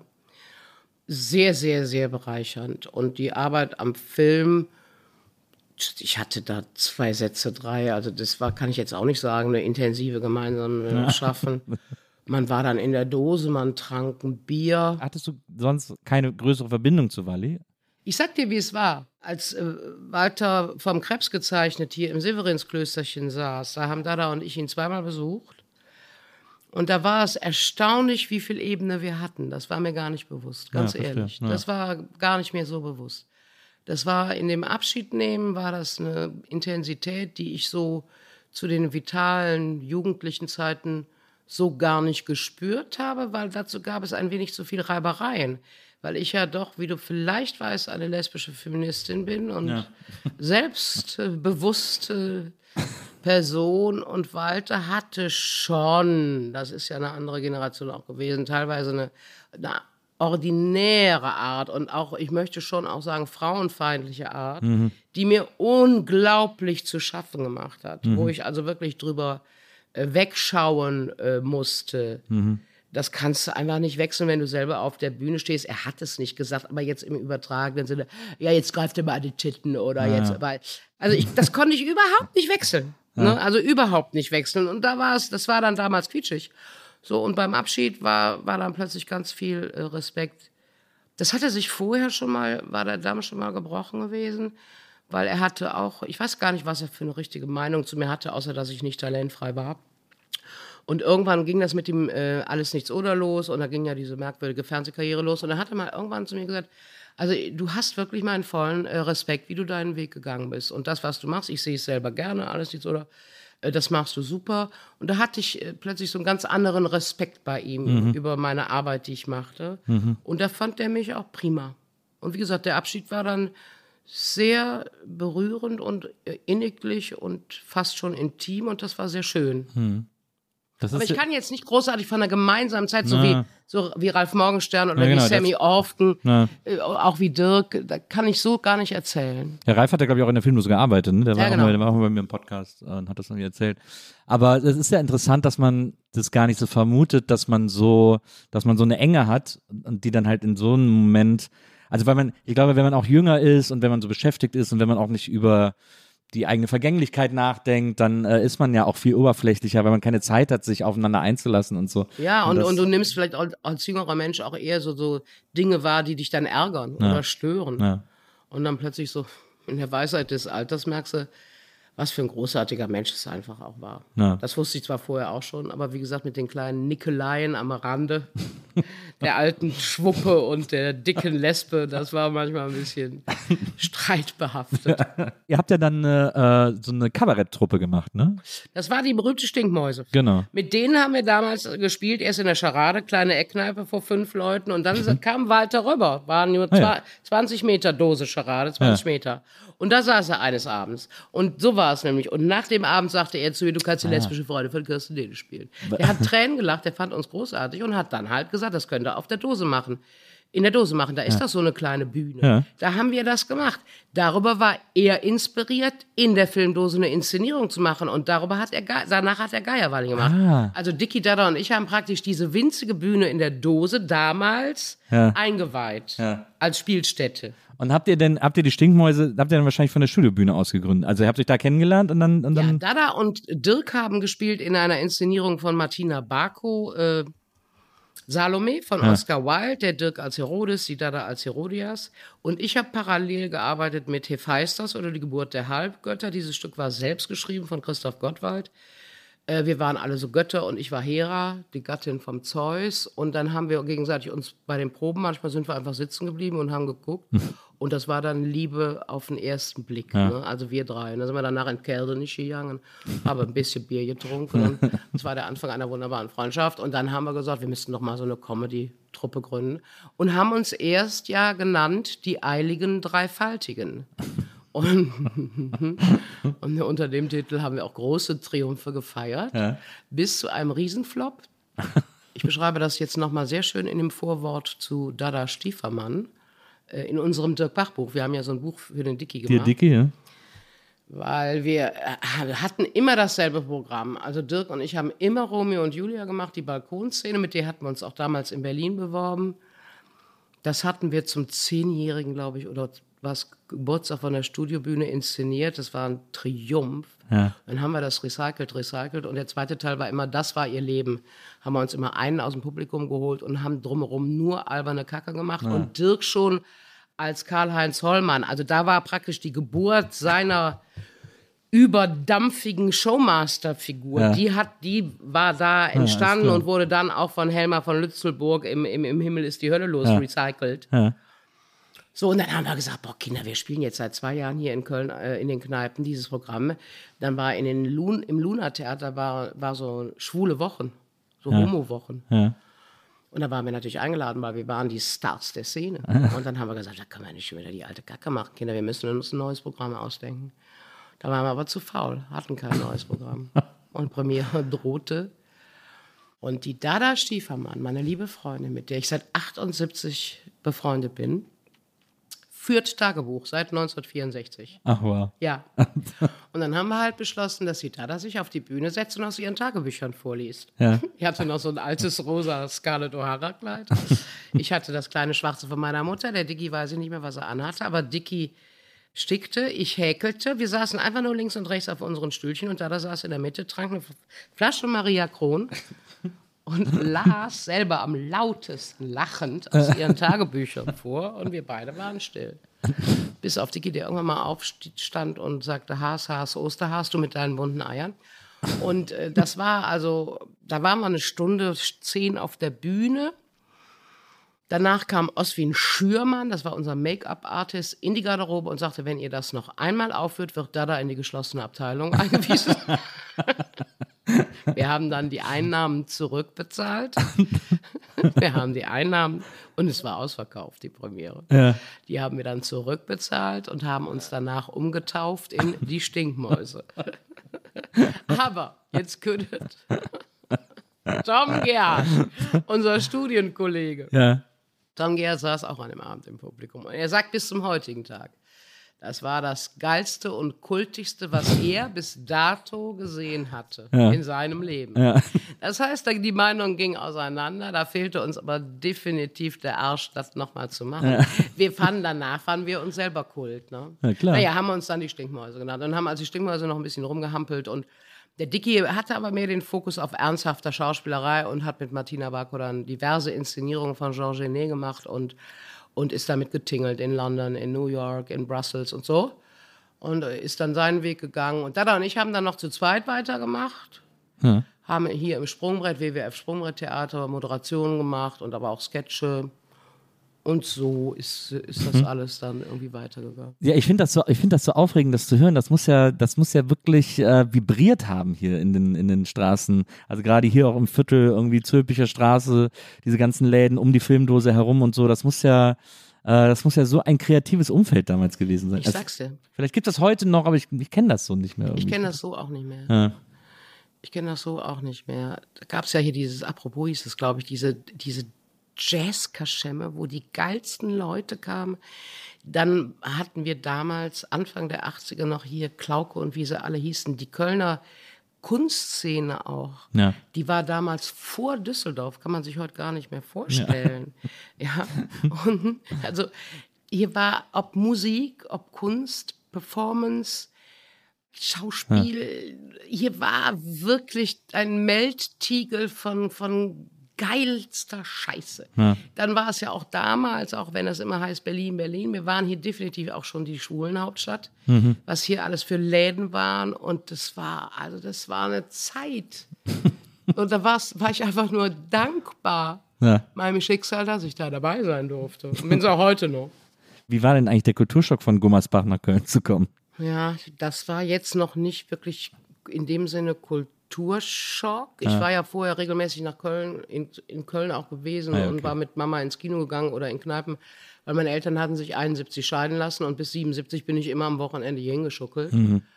Und Köln war schon meine geliebte Stadt. Na gut. Aber äh, Kulturschock will ich das auch nicht nennen wollen, sondern Kulturglück. Ich habe ja dann studiert und habe da natürlich Menschen kennengelernt, eben unter anderem den Oswin Schimmern, der Make-up machte für, für uns alle. Und der war so ein riesen Cineast. Und dann bin ich andauernd mit dem ins Kino gegangen. Und ich war in, in Gummersbach oder wenn ich da mit der Hanne habe ich vielleicht, ich habe vielleicht Aristocats geguckt und 101 Dalmatiner. Ja? Ja. Und wir waren ja auch, das war ja auch, äh, Gott, mit Namen, das ist nicht gut jetzt, aber äh, Uli Tillmann, Maria Fedder und äh, Bettina Gruber. Ja. Drei Leute, die die unfassbarsten Fotos gemacht haben, Ausstellungen, Experimentalfilme. Also das alles dann zu sehen, mitzuerleben, auf Vernissagen zu gehen, die Bilder zu sehen von Jürgen Raab, wie sie alle hießen. Das war so eine Inspiration Ja. und hat so die, den Kopf geöffnet. Aber ich war da völlig ohne Berührungsängste. Ich war nur wie ein Schwamm. Ich war nur einfach wie ein Schwamm. Ja, ja, ja, ja. Ah, das gibt's auch, das auch. Ja, Ja. so war's. Also ich würde es nicht Schock nennen wollen. Ja. Das war eine Offenbarung. Ja. Und gab es jemals einen Moment, wo du gedacht hast, dass du in eine andere Richtung willst, dass du nicht ins komische Fach sozusagen willst, sondern dass du vielleicht auch eher Kunst machen willst oder dass du äh, das ernste Fach bedienen willst oder dass du äh, Musik hab- machen willst, keine Ahnung, was ganz anderes? Also ich, ich wohne ja unter dem Label Komikerin, aber das ist nicht das, wie ich mich empfinde. Ich empfinde mich immer noch als Schauspielerin. Ähm, ich bin immer noch für das dramatische Fach sehr gut zu verwenden. Ich habe nur ein Talent, was andere Leute nicht haben, im Fernsehen offensichtlich, als Entertainerin, als Schlagfertige, als Mutter, Witzhabende, Ja. dass ich da einen besonders guten Job mache. Und da möchte ich noch, noch äh, den nicht unbedingt anderen überlassen. Weil wenn ich mich selber im Fernsehen sehe, denke ich, ich sehe keinen, den ich so witzig finde wie mich. Außer Bastian Pastewka, Thorsten Sträter, Anke Engelke, Blabenblu. Natürlich gibt's wundervolle Kolleginnen und Kollegen, aber ich finde mich schon außerordentlich geeignet für diesen Beruf. Und dadurch, dass du da ja so unverschämt viel Geld mit verdienen konntest, sah ich überhaupt keine Veranlassung für 20 Mark am Abend nochmal irgendwie mich anzustrengen. ich habe ja dann auch, nachdem ich bei RTL 1 durch, zu RTL 2 damals durchgereicht wurde, wurde und danach war es Schicht im Schacht, Ja. musste ich ja Theater spielen, um Geld zu verdienen. Und bin dann zweieinhalb Jahre auf Tournee gegangen mit meinem Soloprogramm Ich bremse auch für Männer. Das war ein toller Erfolg.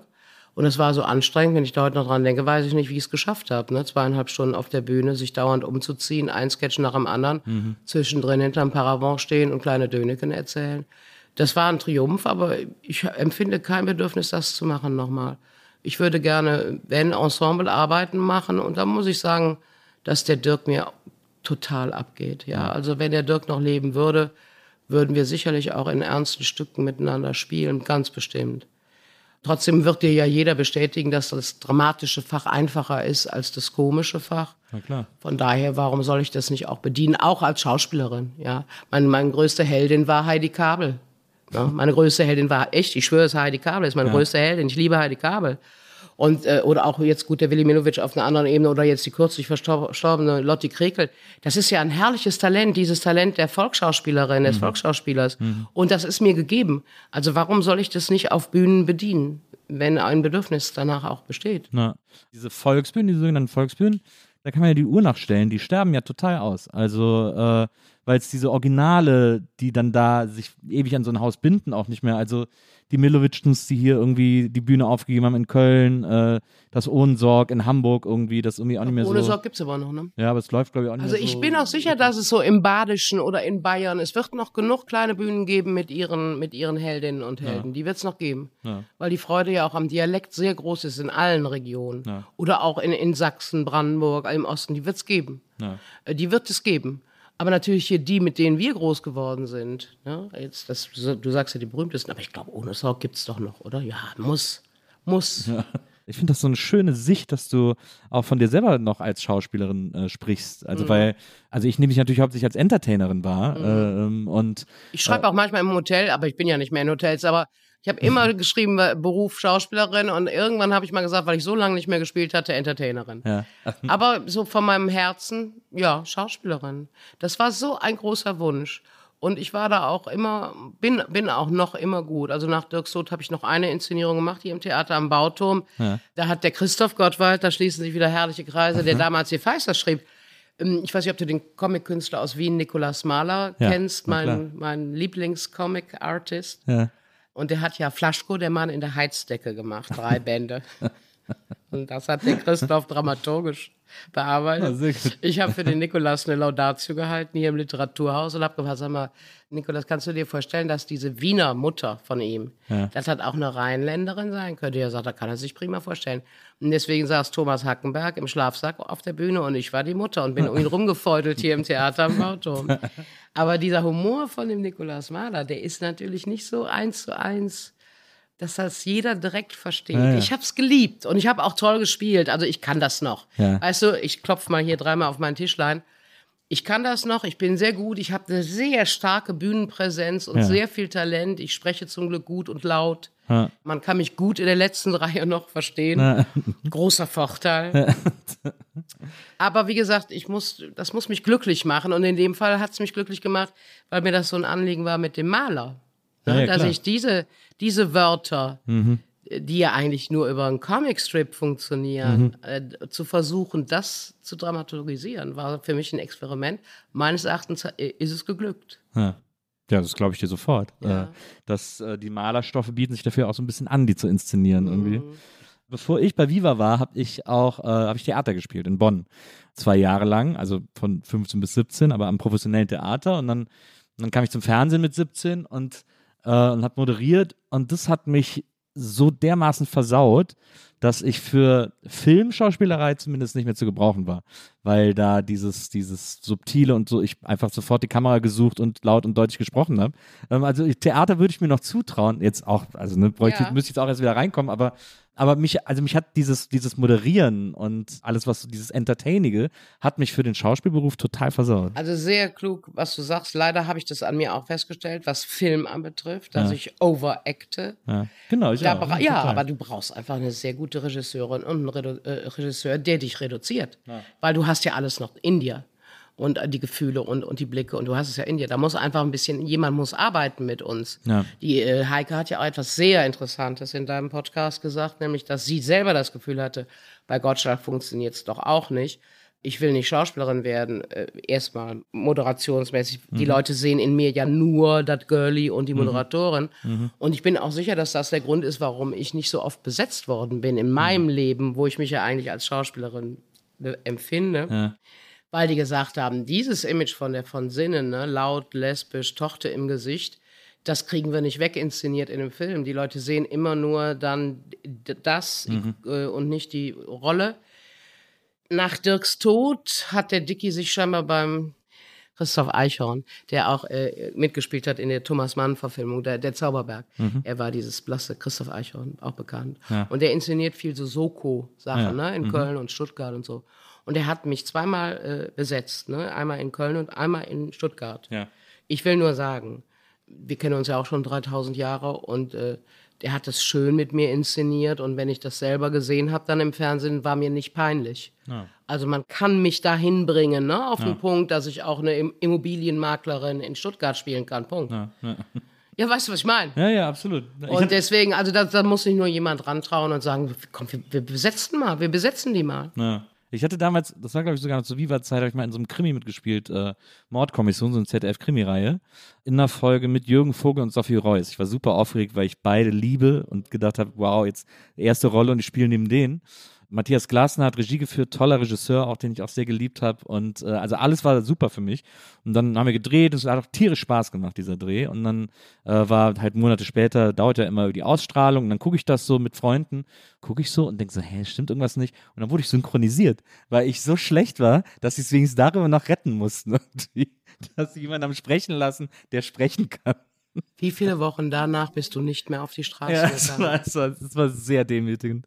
Es war sehr demütigend. Und das ja- war auch einer der Gründe, warum ich dachte, okay, Schauspielerei ist wahrscheinlich gut, nicht mehr. Aber das ist natürlich ein Ground. Trauma, Schatz. Das muss einfach ausgewetzt Ja, werden. vor allem, man könnte es einem doch sagen, bevor es läuft. Also es wurde mir auch nicht gesagt. Peinlich. Aber wa- das ist sowieso die Kommunikation in Fernseh- und Produktionsgesellschaften ist mehr als So. Ja, jämmerlich. Stimmt. Ja, das stimmt. Das stimmt. Aber das war, das war damals so, ja, Mitte, Ende 90er.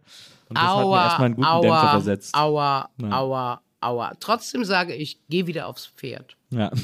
Vielleicht sollten wir Flaschko neu inszenieren und ich, in, wir inszenieren dich als Flaschko. Und du bist meine Mutter. Ja, ja. Ja, sehr gut. Sofort. weil du es gerade eben auch angesprochen hast, es gibt ja immer so Phasen, ich meine, also alles nichts oder, ne? War ja eine Sendung, die hat ja alles verändert. Die hat für dich alles verändert, aber hat auch für jeden Menschen in Deutschland, der ferngesehen hat, alles verändert. Das war ja ein, ein Komet, der da in diese Fernsehlandschaft gekracht ist, wo man gedacht hat, was, was passiert hier gerade? Was ist hier los? Äh, ich habe das damals leidenschaftlich gern geguckt. Meine Eltern haben immer, meine, haben irgendwie, haben es nicht so richtig kapiert. Meine Mutter hat sich irgendwann in dich verliebt. Ähm, In mich? Ja. Oh, Weil meine lebt Mutter auch- deine Mama noch? Ja. Liebt die mich noch? Ja, natürlich. Sie liebe. Grüße. Ja, Ach, da bin ich berührt. Ach, ich Die war immer sehr von deinem Mutterwitz. Äh, du hast ja eben auch schon gesagt, sag das ist ja, für sie auch immer ein wichtiger, wichtiger Begriff. Absolut. Ja, aber die Show war trotzdem, haben sie irgendwie äh, oft nicht kapiert irgendwie. Und für mich war das natürlich der Himmel, weil ich war auch immer ein riesen Fernsehen. Ich habe Fernsehen immer geliebt. Ein großes Lieblingsmedium von mir bis heute. Umso mehr hat es mir mein Herz gebrochen, dass ich da irgendwie so rausgekullert bin. Aber als junger Mensch war das ein Sehnsuchtsort für mich. Und äh, das zu sehen, dass sowas auch möglich ist im Fernsehen, so eine Show wie eben Alles Nichts oder, das hat mir, glaube ich, auch viel Mut gemacht und viel viel Perspektive ermöglicht auf darauf, wie man Fernsehen denkt, weil davor war eben alles biedere Gameshow. Da war das verrückteste, ich glaube, vier gegen Willi. Obwohl, nee, es gab ja äh, die schönen Jürgen von der Lippe Produktionen, Donner Lippchen und so. Das stimmt. Äh, die waren ja tatsächlich auch noch außergewöhnlicher, aber trotzdem, ne? Also so, das war ein, das war ein neuer Komet, der da aufkam und äh, das war eine, glaube ich, überhaupt nicht runterspielbare oder zu unterschätzende äh, Revolution, die ihr da losgetreten habt. Ihr habt ja das Privatfernsehen auch auf einen Schlag irgendwie zum, ihr habt es natürlich auch zu einem Radauort gemacht auf eine Art, aber ihr habt es gleichzeitig auch gezeigt, dass ab jetzt alles möglich ist im Fernsehen irgendwie. Das fand ich schon Ja, sehr, w- wenn du das so empfindest, will ich das einfach als, Ja. Ehre, als Ehre annehmen. Ja, unbedingt. Ja. Alles nichts oder war eben dieses, dieses, dieser Aufruhr, äh, in dem du irgendwie auch auf der Bildfläche erschienst und irgendwie in allen Wohnzimmern präsent warst. Und dann gab es aber ja eine Zeit nach Alles nichts oder du hast gerade schon drauf angespielt, äh, zu der Zeit, als du dann auch äh, auf Tour gegangen bist und so, wo dann Fernsehen erstmal nichts mehr ging. Und ich kenne das von mir, ich habe auch, ich habe bei Viva gemacht, dann habe ich im DSF eine Sendung gemacht und dann war tote Hose bei mir. Ja. Ich bin dann zu der Zeit Vater geworden und dann hatte ich plötzlich keinen Job mehr. Mein Management hat sich getrennt, hat gesagt, ich weiß nicht mehr, was ich bei dir managen soll. Und das war irgendwie, das war, das war so krass, da, danach wieder aufzustehen. Jetzt mittlerweile fühle ich mich auch wieder gut, alles gut. Aber deswegen dieses, dieser Moment, wo man denkt, es lief, es lief alles so gut und jetzt passiert plötzlich gar nichts mehr. Was ist hier los? Wie hast du das, wie hast du das verwunden? Ja, natürlich gut. Ne? Das ist ja toll, wenn man so äh, Niederschläge im Leben hat. Das ist ja Aber toll. in dem Moment sind Das sie ja nicht ja, toll. ich komme da noch hin. Ja. Aber ich muss jetzt erstmal mit dem Positiven Ja, ja. beginnen. Sehr gut, Entschuldigung. Ich wollte, ich wollte dich nicht unterbrechen. Also ich sag's jetzt nochmal, wir haben alles nichts oder gemacht. Dann hat der alte Mann Tutti Frutti gemacht. Da bin ich fast aus dem Fenster, ges aus dem Fenster gesprungen vor Ekel. Ich hatte aber so ein gutes Standing beim Thomas, dass der gesagt hat, ja, okay, ja gut, dann machen's ihr Weiber von Sinnen. Dann habe ich mit der Gisela Marx Weiber von Sinnen produziert, auch ein Magazin. Ja. Dann war das beim RTL also durchgenuckelt. Dann war ich ja beim RTL 2. Da habe ich mit Holm Dressler, der langjährige Thomas Gottschalk, Produzent und Berater, wenn die Putzfrau zweimal klingelt gemacht. Eine hervorragende Sendung. Ja. Sternstunden auch des deutschen Fernsehens. Dann war das äh, ge gegessen, weil natürlich auch keine Quote wurde. Natürlich alles, was keine Quote hat, wird ja dann auch nicht weitergemacht. Und dieses Loch, in das ich dann gefallen bin, das können wir, glaube ich, gut vergleichen, wir beiden Heidenkinder. Denn sobald der Fernseher in der Wiesenstraße 10 in Gummersbach stand, lag ich davor. Und zwar bis man mich weggezerrt hat. Ja. Absoluter Sehnsuchtsort, die Shows. Aber eben auch der Wunsch, Schauspielerin zu werden über Milovic und, und Heidi Kabel. ja. Aber auch der Kommissar, diese ganzen großen Diven, weißt du, Lil Dago war Elisabeth Flickenschild. Ich saß davor und war, ich war total verknallt in diese alten Weiber, Lilly Palmer und Ah, es war so beides, ne? Medium Fernsehen, aber eben auch Schauspiel. Und da nicht mehr aufzutauchen, in diesem kleinen viereckigen oder damals ja noch relativ viereckigen Kasten, das, das war ganz, ganz schlimm. Ich weiß ja, dass Ralf Morgenstern mich zu dem 40., seinem 40. Geburtstag eingeladen hat und da war er aber gut gerade im Geschäft. Im Nachhinein schäme ich mich dafür, aber ich habe gesagt, ich kann nicht zu deinem Geburtstag kommen. Da sind dann so viele Promis und Leute, die einen Job haben. Ich kann es nicht. Du musst mir verzeihen, ich kann nicht kommen. Es tut mir einfach zu weh. Also vielleicht sagt dir was, dir das was über meine Befindlichkeit. Das war ganz, ganz furchtbar. Ja, dann war ich ja immer wieder oft Gast. Ich war ja immer ein sehr beliebter Talkshow-Gast bei Biolek, bei Schmidt, bei Raab, sodass man da auch immer irgendwie ein bisschen auftauchte. Dann wurde ich irgendwann nochmal recycelt für die RTL 2 Leute, nämlich mit Clickstars. Das war so eine döllige Video-Sache, wo ich da. Das war noch, und ich glaube 2005 war es doch, ne, als Balda sagte, ich habe hier so eine Idee. Ja. Und da habe ich ja noch zu ihm gesagt, das kann ich nicht. Ich habe wirklich gesagt, du brauchst da natürlich so Atze Schröders und wie sie alle heißen, die so auf Kommando ihre dölligen Bühnenprogramme rezitieren. Ja. Ich kann das nicht. Und dann haben wir, hat er mich gezwungen, den Piloten zu machen. Und dann stellte sich raus, dass ich das prima kann. Ich habe auch bei Blond am Freitag in dem Piloten gesessen. Da Ja. stellte sich auch raus, dass ich das kann. Ich kann natürlich Panel-Shows gut. Ich kommuniziere gerne und äh, ja, und das war dann so die Zeit. Ja, dann war eben Blond, Blond am Freitag wieder und dann kam Genial daneben und, und dann ging das so immer, immer weiter und dann hat man mir nochmal auf Sat 1, weil Genial daneben da so gut lief, hat man mir nochmal gnädig gesagt, na gut, dann mach halt hier deine Heller von Sinnen Show. Dann habe ich zwei Shows gemacht, der Jackie Drexler hat die produziert. Ja, das haben sie dann irgendwo versendet, das hatte keine Quote, dann war das. In der Zeit, wo die Gisela Marx klug sagte, dass ich eigentlich DeGeneres machen müsste, nachmittags, Ja. was dann irgendwann Frau Bause im ZDF vor die Wand gefahren hat, da war ich zu faul. Ne? Tägliche Talkshow, also seid ihr verrückt, ich soll irgendwie morgens um 8 Uhr aufstehen und dann um drei vor der Kamera sitzen, das ist aber nicht Hellys Lebensentwurf. Also da war ich zu faul, Punkt. Weil das wäre, heutzutage fände ich das jetzt ganz gut, ich kann eh nicht mehr schlafen, so alt wie ich bin. Ich sag's, wie es ist. Also so eine, so Oprah Winfrey, Ellen DeGeneres, also diese Kategorie, Na da, ja. da sehe ich mich schon. Ja, okay. Ne, ja, Im seriösen Talk Ja. im seriösen Talk, aber durchaus auch entertaining. Da kommen die Leute nicht auf die Idee. Du siehst, ich bin ja froh, wenn sie neue und junge Leute ausprobieren. Ich sehe da jetzt nichts, was mich atemlos vom Fernseher hält. Ist denn Fernsehen immer noch ein Medium, das du genießt oder bist du auch schon so auf Streaming äh, umgestiegen und immer so quasi nur noch gucken, was du auch gerade wirklich sehen willst und so?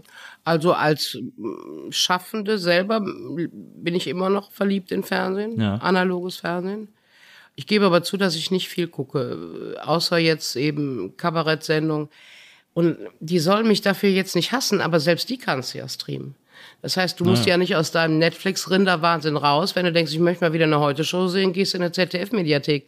Also ich bin jetzt wirklich nicht mehr die, wie früher, dass du einen Tag nach Anfangszeiten ausgerichtet hast. Das ist einfach nicht mehr so. Aber die werden ja auch nicht müde, die Öffentlich-Rechtlichen, in jeder Sendung zu rufen oder in der Mediathek. Naja. So, und scheinbar kann man in der Mediathek ja auch eine Quote abrufen. Jetzt so langsam fangen sie an, die mit reinzurechnen. Also Ja, so, so, aber dann ist es machen. doch wurscht. Dann soll es bitte für Menschen, die im Krankenhaus liegen oder im Altenheim sitzen und die nicht streamen können, sollen sie ihr analoges Fernsehen weitermachen. Ich finde es richtig. Ja.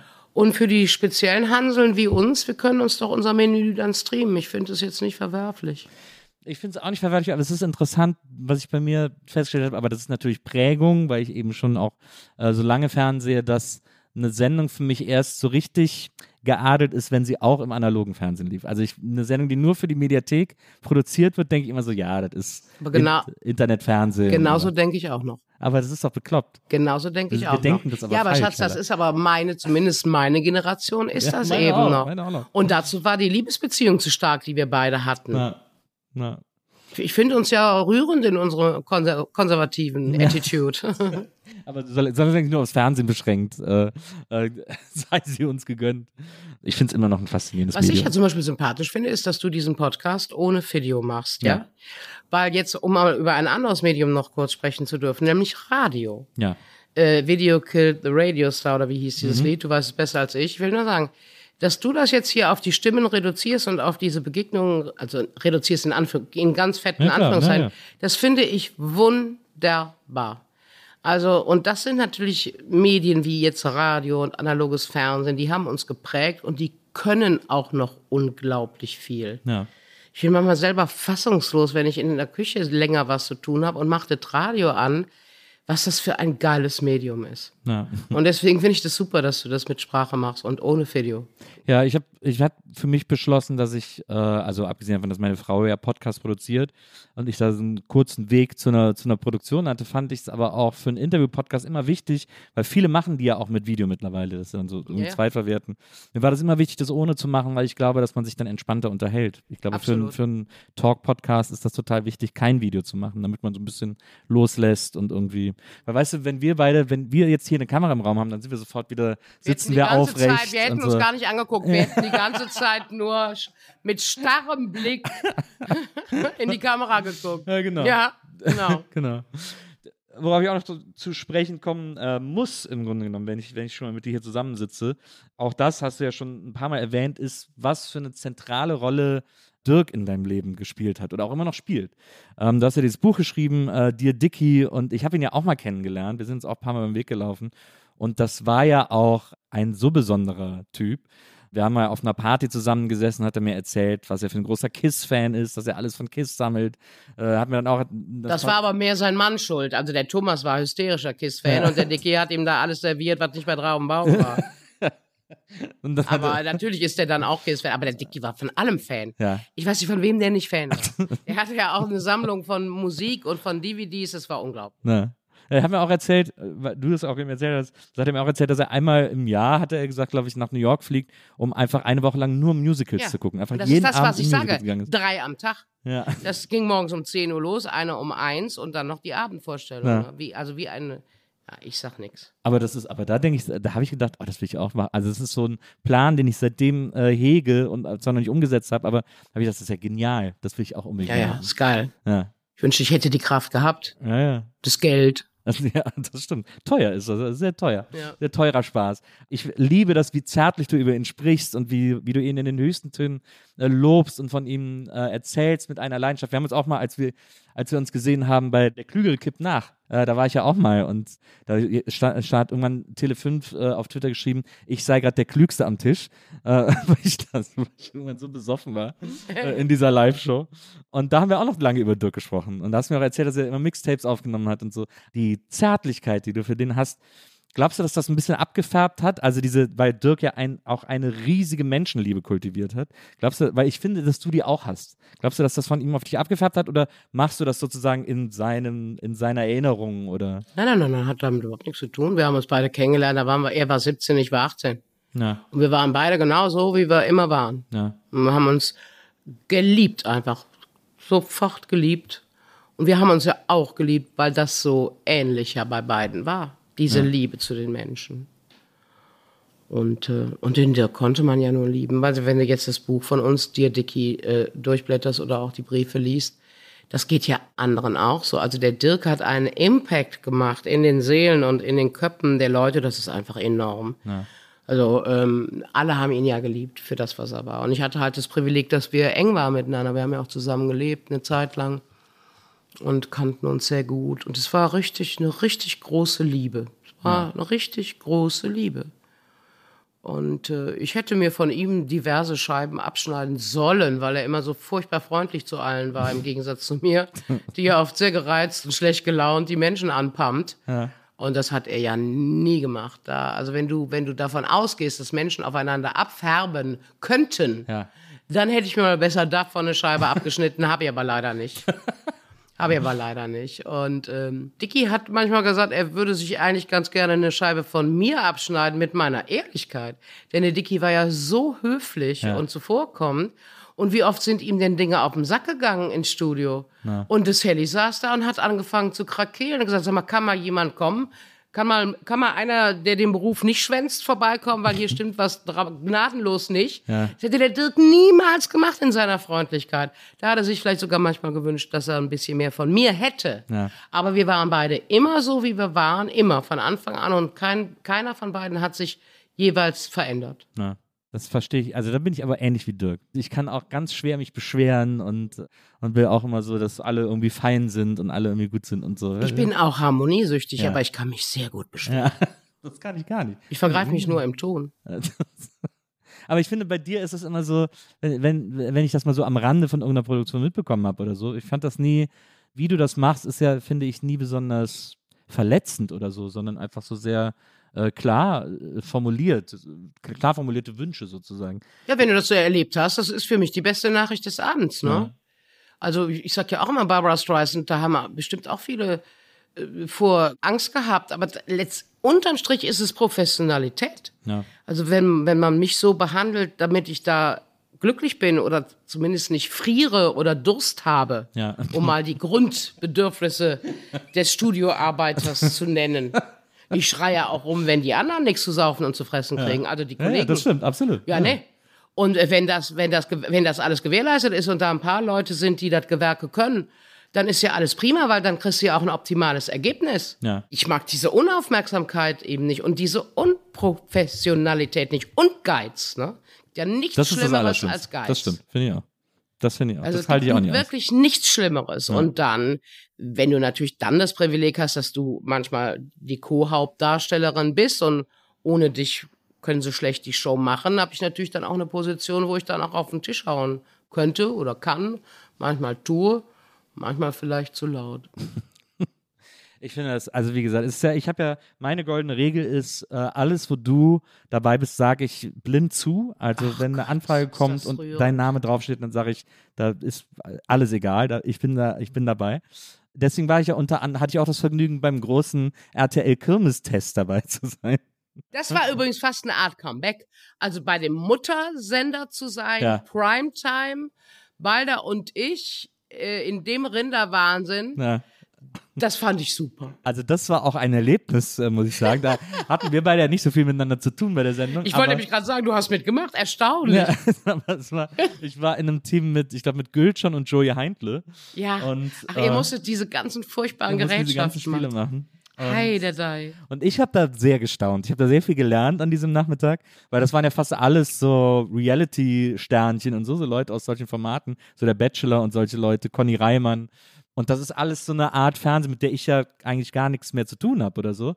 Und dann zwischen denen zu sein und auch so diese Gespräche mitzubekommen, die die so untereinander führen und wie die sich miteinander verhalten. Es war Backstage war dieser, äh, ich vergesse mal, wie der heißt, dieser Casalla-Typ, der auch da, der mal im Dschungel war, dieser Trainer, der jetzt auch in jeder dieser Shows ist, der immer Casalla sagt. Der war da Backstage, der war auch gar nicht in der Sendung eingeladen. Thorsten Legert oder Genau, Thorsten Legert, genau. Und der zu so einem, zu so einem Aufnahmeleiter gesagt, ey, wenn einer ausfällt, dann sagst du Bescheid, ich bin da, ich bin bereit. Also Schatz, diese Attitude, ich, mu ich musste ja beim Sat 1 äh, tägliche Quiz genial daneben machen. Ja, da war ich auch mal, da war ich auch mal Ja, ja, Gast. das war ja auch schön. Da habe ich mich auch immer gefreut, wenn Leute mit Verstand da saßen. Aber was da alles durchgereicht wurde. Hui, als ich das erste Mal Evelyn Bodecki, inzwischen konnte ich meine Meinung über die ein bisschen revidieren. Ich habe die doch tatsächlich in irgendeiner, was war das denn, ein Film? Da hat die richtig gut gespielt. Oder was war das denn? Ist auch egal. Also man, ich, das, das ist ja das Schöne an mir, dass ich auch Meinungen revidieren kann. Aber wie die da reinkam und keinen begrüßen konnte, weil die ganze Zeit das Handy über der Hirse hatte und ihren Followern erzählte, dass sie dann jetzt mal Backstage bei Genial daneben das Quiz wäre. Und dann saß die in der Runde, in der war zum Glück auch Sonja Zietlow. Und wir beide haben uns wirklich, wir haben uns angestaut während der Show, weil wir nicht glauben konnten, was das für ein Menschenkind ist, dass sie die Fragen schon nicht verstand. Ja, die ist, aber die ist ja so, die, die finde ich ja, so Maria, meine Frau sagt immer zu solchen Leuten, die sind so ein bisschen verzaubert. Das Ja. ist ja bei der irgendwie so, die kriegt nichts mit. Das So. kann ich ja wieder sympathisch finden. Absolut. so eine Ne, Art. Gerade so geht's mir auch. Aber was du auch sagst mit, diesen, mit dieser Klientel, Ja. ich kenne die ja auch alle nicht. Ja, Und dann sitzt du da als altes Showpferd. und dann sitzen da wildfremde Menschen mit dir in der Runde. Und du bist aber, was ist man dann aber doch, oder Frau, ich in dem Fall, dankbar, wenn dann plötzlich ein Comedy Relief kommt oder, oder einer gerade ausspricht oder sich auch richtig als prima Mensch entpuppt. Ne? ja, total, verstehe Das ich. finde ich super. Hella, was ist, was, wo geht die Reise noch hin? Was passiert noch? Also meine Reise geht gleich in meine Küche. Da ist ein Getränkekühlschrank. Da liegt Reisdorf drin. Da werde lecker. ich zwei Flaschen aufmachen. Ich hoffe, du trinkst auch aus der Flasche. Unbedingt, sehr gerne. Da geht die Reise hin. Ich bin gar, gar nicht so ein besonders zukunftsorientierter Plan, Planmensch. Hatte ich eigentlich Corona da irgendwie gebrochen, würde ich nicht sagen. Das klingt Nee, so dramatisch. aber richtig irgendwie- zurückgepeitscht. Ich bin ja jetzt äh, Old Pathetic Single. Ja. Und äh, früher bin ich ja wenigstens noch mal allein ins Museum gelatscht oder eben in der Eckkneipe oder eben hier ins Off-Broadway-Kino. So, und dann war Schicht im Schacht und ich war nur noch hier. Und jetzt, jetzt weiß ich nicht, warum ich die Wohnung verlassen soll. Also ganz ehrlich. Ja. Also das grenzt, das kratzt schon einen Hauch einer Sozialphobie. Mhm. Ich sag's ohne Koketterie. Und bin wirklich dankbar, wenn die Menschen zu mir kommen. Das habe ich aber auch etabliert, so dieses Prinzip des Salons. Ne? Ich habe sofort geschrien, also in den WhatsApp-Charts. Ja. Charts ist gut. Chats. Chats, danke. So, Freundin, Pandemie, äh, Isolation. Ich habe hier einen großen Tisch. Ihr kommt schön hier hin und wir spielen und wir malen Ostereier, wir malen Pfingstochsen. Ich habe richtig dafür gesorgt, dass hier die sozialen Kontakte nicht an, äh, ausgestorben sind. Dann hatten wir da auch noch das Glück, dass wir den Asterix auf Kölsch äh, übersetzen durften mit der Verix. Das konntest du auch am Telefon machen, weißt du? Das heißt, da, da blieb eher auch ein bisschen die Kreativität am Kacken. Ich habe schon versucht, da gut durchzukommen. Aber natürlich, dann, dann hast du ja eh eine Virenklatsche auch bekommen. Da haben sie ja dann auch für gesorgt, dass du keine mehr der Hand geben willst, ja. umarmen willst und alle so. Das heißt, Abstand halten. Ja, ja, jetzt halte ich Abstand. Kommt zu mir, setzt euch hier hin, trinkt mit mir ein Bier, auf Wiedersehen. Na, Also das hat schon, war schon ein großer Einschnitt. ja. War schon ein großer Einschnitt. Und glaubst du, dass es da auch wieder einen Weg raus gibt? Für mich? Ja. natürlich. Also es liegt ja alles immer auch an der regelmäßigen Arbeit nochmal. Es gibt ja immer die Herausforderung. Und nochmal, wenn es etwas für mich zu tun gibt, dann bin ich ja die Erste, die im Taxi sitzt und macht im Savoy wieder ein bunte Interview oder irgendwas Dölliges. Ja. Dann waren wir ja jetzt mit dem Genial daneben noch äh, sechsmal da beim RTL 2. Ja. Und das hatte ja für diesen Sender prima Quoten Absolut. sodass jetzt alle Beteiligten schon auch darauf hoffen, dass wir im September nochmal eine Staffel aufzeichnen könnten. Ja. Und das wäre doch wieder schön, weil du sagst, wo führt der Weg hin? Also wenn das im Herbst stattfinden sollte, da ich, würde ich mich doch freuen. Oder vielleicht dann sogar noch weitergehen. Das wäre doch schön, wenn wir Alten da schön recycelt würden. So, und das sind ja dann Momente, da, da fahre ich dahin, da lasse ich mich schminken, da bin ich den ganzen Tag unter Leuten und kommuniziere. Und dann bist du danach auch wieder froh, wenn er nicht mehr sprechen muss. Also nochmal was wir, das Thema, was wir eben angerissen haben. Ich bin auch manchmal froh, wenn ich nicht kommunizieren muss, weil Kommunikation ist mein Leben, meine Arbeit. Ich mache ja im Job nichts anderes, als auch jetzt hier in diesem Podcast, von mir zu erzählen, mich zu unterhalten. Und das wird auch nicht immer einfacher mit 64. Na, das ist schon mit 46 nicht mehr, nicht mehr so lustig wie früher, muss ich ehrlicherweise sagen. Aber ich freue mich wahnsinnig, dass du mich heute empfangen hast, Hella. Ich, ich sag, wir Also- machen jetzt einfach, wir machen jetzt einen Cut. Ich finde, das war ein tolles Gespräch jetzt mit dir. Das geht ja auch gleich weiter. Tut mir leid, dass ihr da nicht mehr dabei Ja. seid. Ich muss mal, ich muss mal, ohne dass du hier denkst, Wurscht, wieder Wurscht. Äh, Das geht mir mit dir doch ganz genauso. Wenn irgendwas mit Nils Buckelberg ist, dann Ja. sage ich, ja, Freunde, das, ist okay. Schön wäre aber, wenn wir es in Köln machen könnten, weil Ja. ich nicht nach Berlin komme. Mehr ist es ja nicht. Für dich komme ich überall hin. Ja, und das ist aber, weil du 46 bist. Mit 46 wäre ich auch noch für dich überall hingekommen. Wirklich junger Hüpfer, muss man Ja, sagen. genau. Vielen, vielen Dank, dass du mich hier Ich heute zu dir danke eingeladen wirklich vom hast. Herzen, was ihr ja alle nicht wisst. Ich habe herrliche Geschenke bekommen. Zwei ganz tolle äh, Langspielplatten. Eine mit Lucky Luke und den Daltons und eine, die heißt Stay Awake, wo ganz tolle Leute Disney-Lieder singen. Also der Mann hat sich auch auf mich vorbereitet. Ja, natürlich, unbedingt. Und jetzt lese ich erst seine Karte, weil da drauf steht, danke, dass du in meinem Podcast warst.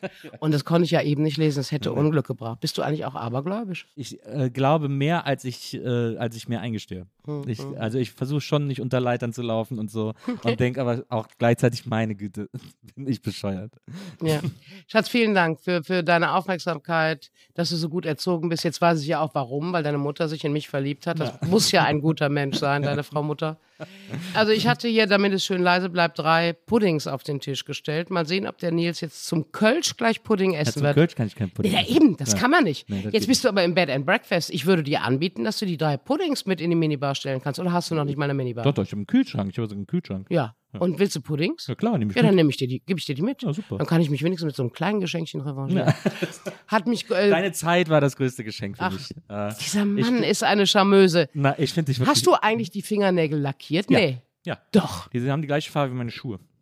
Das ist ja sexy, oder? Finde ich, I super. Ich bin, ich, bin ja auch so, ich bin ja auch so jemand, der so ein ganz spätes Coming Out hatte. Ich hatte ja auch kein richtiges Coming Out, weil ich wollte auch nicht so einen auf seht mich anmachen oder so. Also ich habe es eher so einfach so als normal hingestellt, aber das äh, ist bei mir jetzt sehr äh, jetzt so in Mitte 40 äh, erst gewesen, dass ich dass ich jetzt so gestanden habe, dass ich mir das so eingestanden habe, Was? äh, bi zu sein.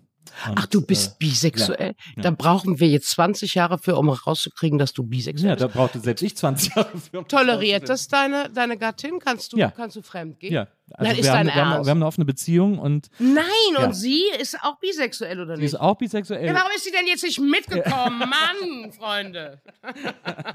Ja, das werde ich ihr sagen. Da wird sie sich ärgern. Da wird sie sich ärgern. Aber ja, deswegen. Äh, Nein, ist das, das, ist äh, ja süß. ja. Aber ich- ganz ehrlich, ich finde, das passt. Ja. Ne? Jetzt im Nachhinein finde ich es auch, ich, ich ärgere mich jetzt auch, dass ich es mir erst zu spät Ach, eingestehen ärgere dich konnte. nicht. Du hast doch so viele gute Jahre vor dir und du bist ja heute in der besten Stadt, um, um dich zu amüsieren. Ja. Aber dann trinken wir uns jetzt erstmal in Stimmung. Das machen wir. Liebe Leute, macht's gut, wo immer ihr seid. Danke nochmal für die Einladung. Danke fürs Zuhören. Wir sehen uns nächste Woche wieder hier bei der Nils Burger Erfahrung. Bis dahin, liebe Leute, macht's gut und jetzt wird der Kölsch getrunken. Wiedersehen. Wiedersehen.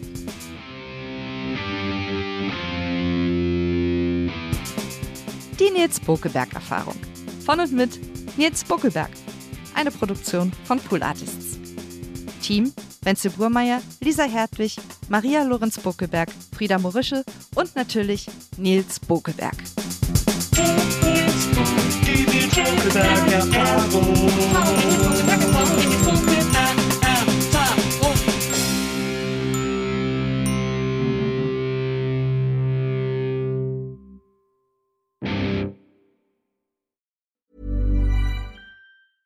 Planning for your next trip? Elevate your travel style with Quince. Quince has all the jet setting essentials you'll want for your next getaway, like European linen, premium luggage options, buttery soft Italian leather bags, and so much more.